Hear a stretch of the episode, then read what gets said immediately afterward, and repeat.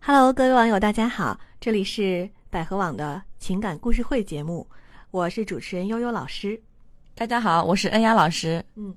嗯、今天我们要聊的这个话题呢，其实我觉得在现实生活当中非常常见，嗯而且在男女的交往当中，我们经常会发现有一方是非常主动而强势的，对而另外一方呢相对隐忍，嗯，但是一直处在这样一个模式之下，是不是就很合适呢？是不是就呃完完全的平安无事呢？好像并不是这样。嗯哦这其中到底隐藏了什么样的这个内在的心理上的一些问题，和到底会发生什么样的故事啊？今天我们就有这么一位网友啊，他给我们提到了他的故事，我们请恩雅老师来跟我们讲一下这个故事吧。嗯，好。其实这个故事也告诉大家，呃，忍耐也是有有一个度的啊。事情是这样的，我和我男朋友呢交往三年半了，嗯去年五月份他回老家了，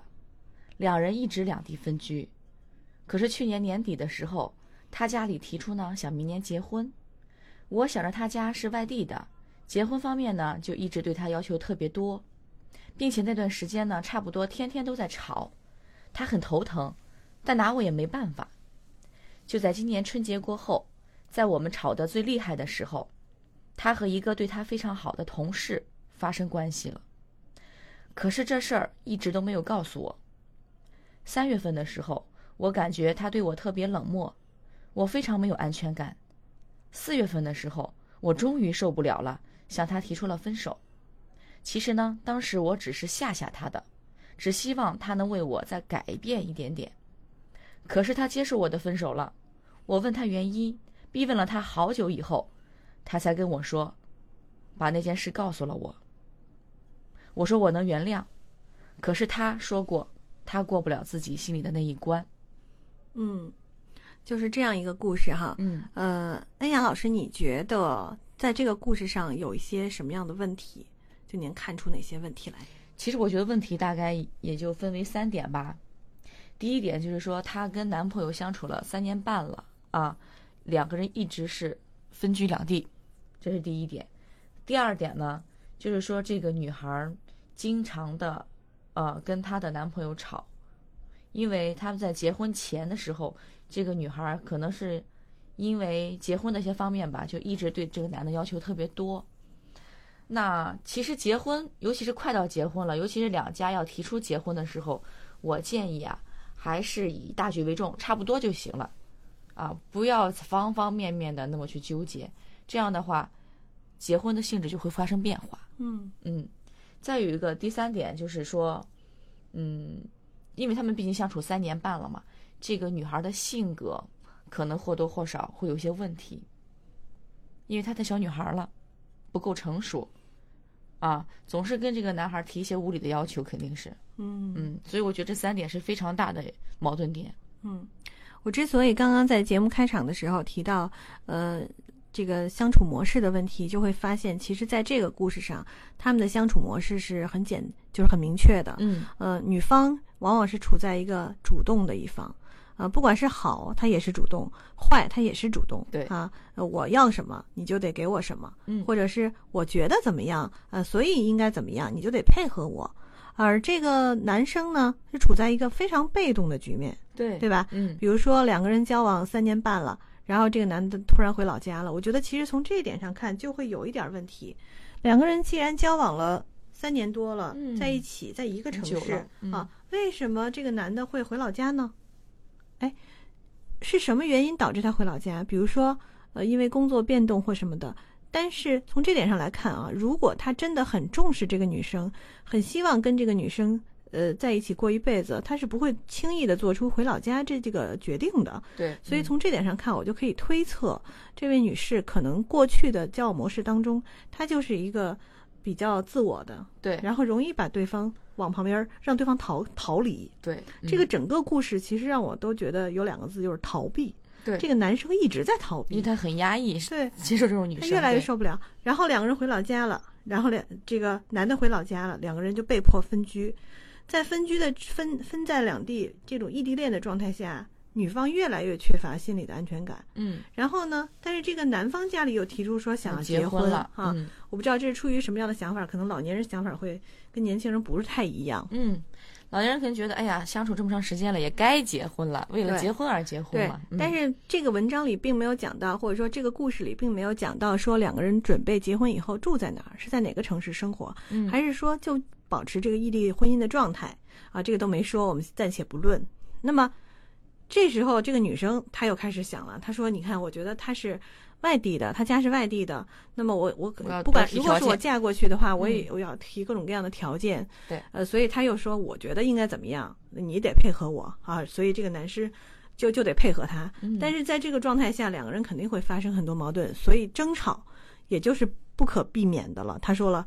这个男的很头痛，而嗯拿他也没办办法啊。这句话听起来就觉得这个男生非常的无奈。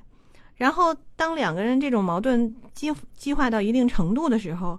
这种想逃离的心情，这个男生想逃离的这种心情就怎么样呢？就越来越明强烈显了啊，对越来对越强烈了。嗯所以他才会发生说他和一个对他非常好的同事发生关关系系了这对件事情啊。当然，以他的性格，他是不会告诉他的女朋友的。嗯但是呢，女生往往又是非常敏感的。我们说这种就是这一类的女生哈，就尤其是这种呃很主动积极，她其实很活跃的一种对，状他态，是活跃的呃思维啊，很活跃思维，总爱想，其实对，这样的子女生嗯非常的敏感，又感觉到了，哎，她为什么对我这么冷淡呢？不行，她对我冷淡，我受不了。我要求她对我再好一点儿、嗯啊，她要求对方好一点儿，她不会说啊，我我希望你怎么样，或者我们想问问你为什么这样啊哈、她不会这样，嗯，她只是说那你要对我再好一点儿，你就是要对我再好一点儿哈、结果男方的反应可能也比较冷漠，更加冷漠。那这个时候，这个女生就想出了一个非常不恰当的一个方法，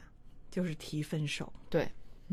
又开始闹，对，就是 闹。所以我觉得这个提分手这个事情啊，我们以前也经常说过，不管是在婚姻当中，还是在这个、呃恋爱当中恋爱当中啊，嗯都不要轻易的提这俩字儿，对，是吧？嗯咱们过往，呃，恩雅老师你接接触过的案例，现实的案例当中，嗯，会员的这些情感挽回故事当中，是不是有很多人是贸然提了分手，最后说我要我我要要挽挽回回，对啊、呃有很多像婚姻当中，呃，刚开始，嗯、可能很多女女士可能觉得，哎呀，呃，我撒撒娇吧，但撒娇有很多种方式啊，我不建议大家都选择这种方式，比如说有的女生动不动就提啊，咱们分手吧，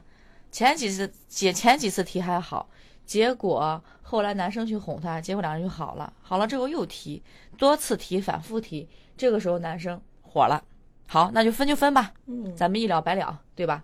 结果分了之后，哎，女生又抹不开面子了，又想挽回，对，很多啊这种、这种情况的，对，大家都处在一时冲动之下说嗯分手了，提分手，然后另一另外一方呢就说，那我也有自尊心的，对你提分手，那好吧，那就分了吧，得，嗯大家处在这种赌气的状态下分手了，啊，还有离婚的，离婚的，对吧？对啊，最后呢，又后悔了，因为他没想好。这女生明显是这样，两个人都已经准备结婚了，又开始筹备婚礼各方面，然后嗯家里人也都惊动了，是吧？可以说全家或者说两个家庭可能都在为结婚这个事情正在做准备的时候，哎，她仅仅就是因为这个男觉得这个男的对她冷淡了，她说我要提分手，对，但是她这个提分手呢，又不是真的想分，他 对 是做大了这次， 对，嗯是一种作。呃，就像我们前面还说的，不能太作哈。对，那他又不想分，结果他没想到对方也是有选择权的呀。嗯，你老是这样作，你你折腾来折腾去，然后把我折腾的很疲劳，对，非常的特别累累啊嗯，非常的累。最后呢，我还有那么一茬事儿在那儿放对，着，嗯本。来男这男生心里头就膈应着的，对吧？其实应该是吧，哈，不应该是这个男的过不了自己心里那关，应该是这个女士过不了那一关。可是他啊说他原谅他了，嗯，嗯，但是其实男士为什么过不了自己心里那关？明明是自己出轨，说白了就是说他不想跟你再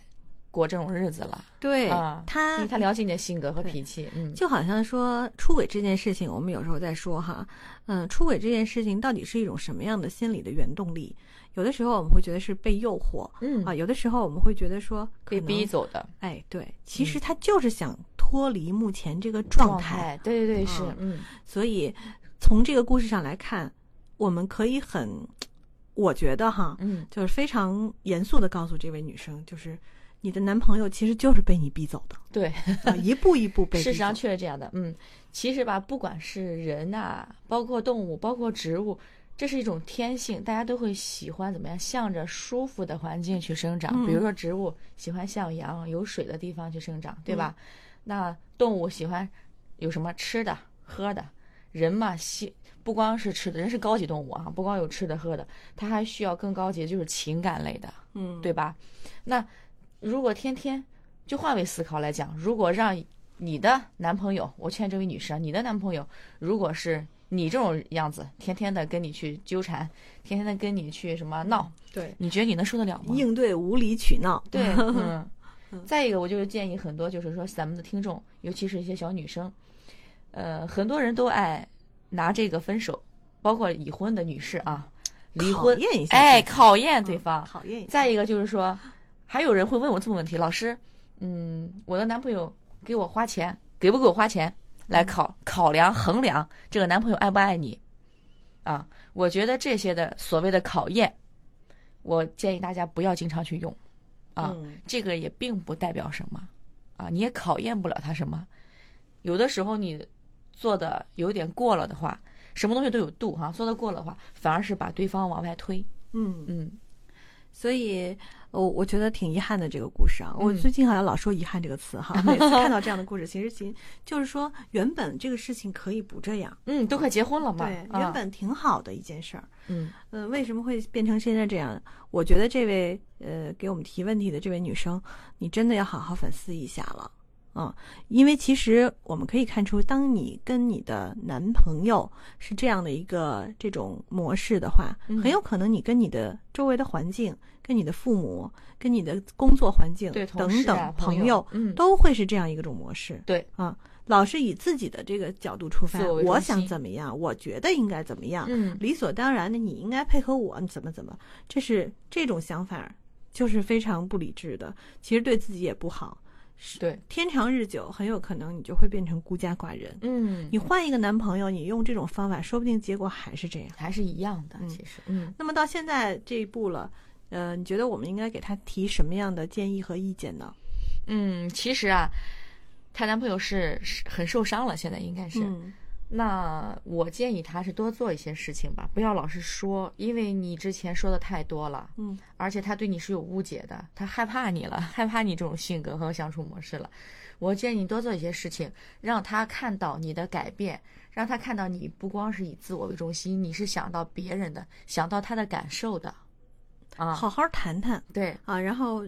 谈完了之后呢，大家肯定还有各自的态度，嗯你也要尊重对方的意见。如果对对方真的就是想分手，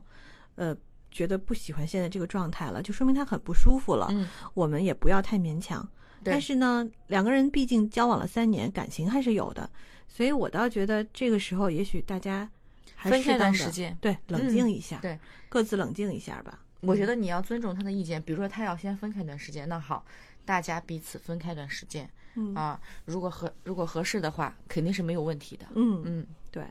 所以呃，我们给他的建议就是先冷静冷静，嗯不要着急，嗯、然后呢，等到一段时间，比如说两一个月、半个月之后，因为他们确实是现在还在两地哈，对半，个月之后也不要断了联系，然后可以一起也聊一聊，或者偶尔见个面儿，啊、谈谈过去那些美好快乐的时光。嗯啊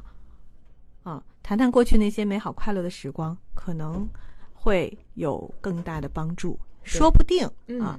过不了多久，呃，咱们这个